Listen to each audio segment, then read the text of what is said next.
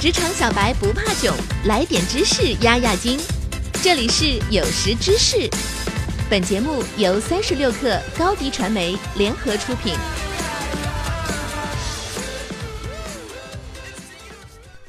本文来自微信公众号“人神共愤”，作者李刚。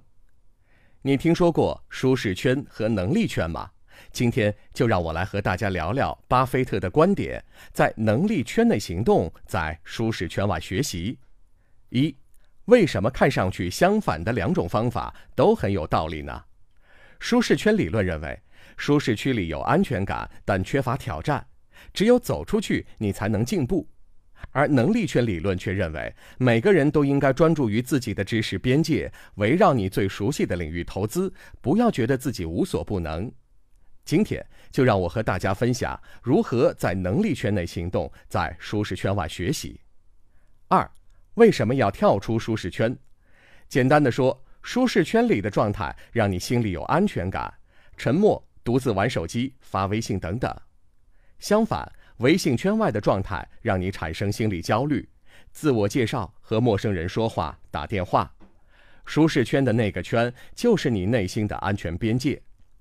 如果学习和工作上总是停留在舒适圈内，只关注自己最喜欢的东西，只了解自己熟悉方向的知识，只以自己习惯的方式把自己习惯的工作做到自己习惯的水平，就不可能达到新的目标。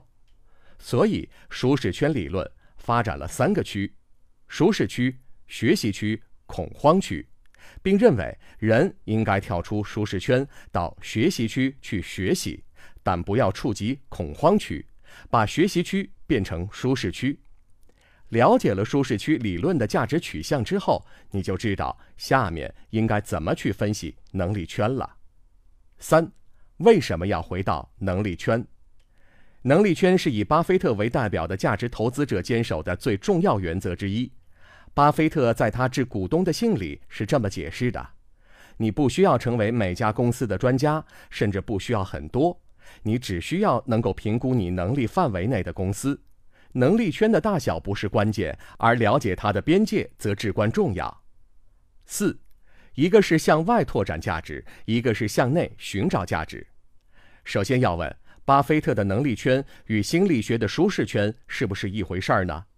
我认为基本上是的，他们能同时存在，是有不同的出发点，用不同的价值观看待同一件事。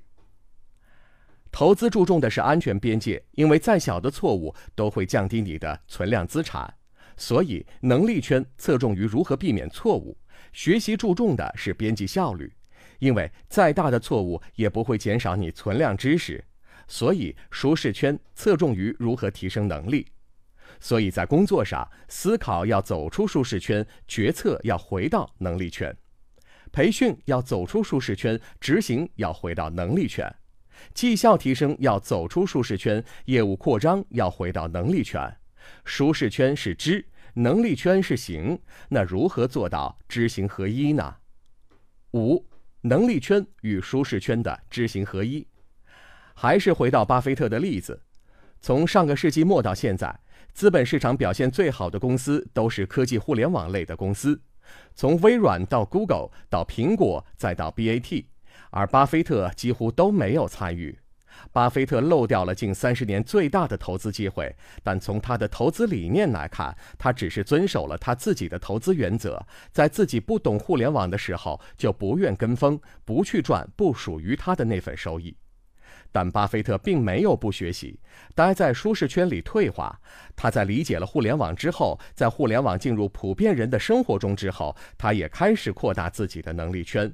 以自己独特的分析方法，选择大量买入苹果公司股票。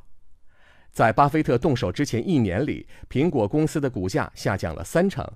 但对于价值投资者巴菲特而言，这却是一个最好的状况：持续盈利增长，持久的竞争优势。更重要的是，身边的人都用苹果，巴菲特开始理解这个伟大的产品的意义。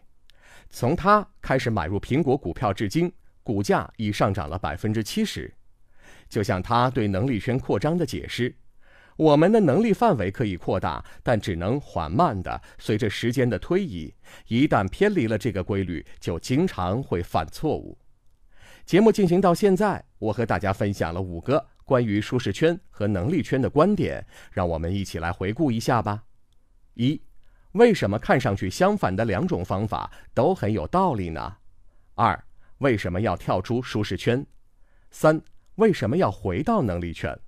四、一个是向外拓展价值，一个是向内寻找价值。五、能力圈与舒适圈的知行合一。好了，今天的节目就到这里结束了，希望您有所收获。三十六课重磅推出商业脱口秀节目《评论有理》，总编辑李阳犀利解读商业圈，带你透过现象看本质，欢迎大家收听。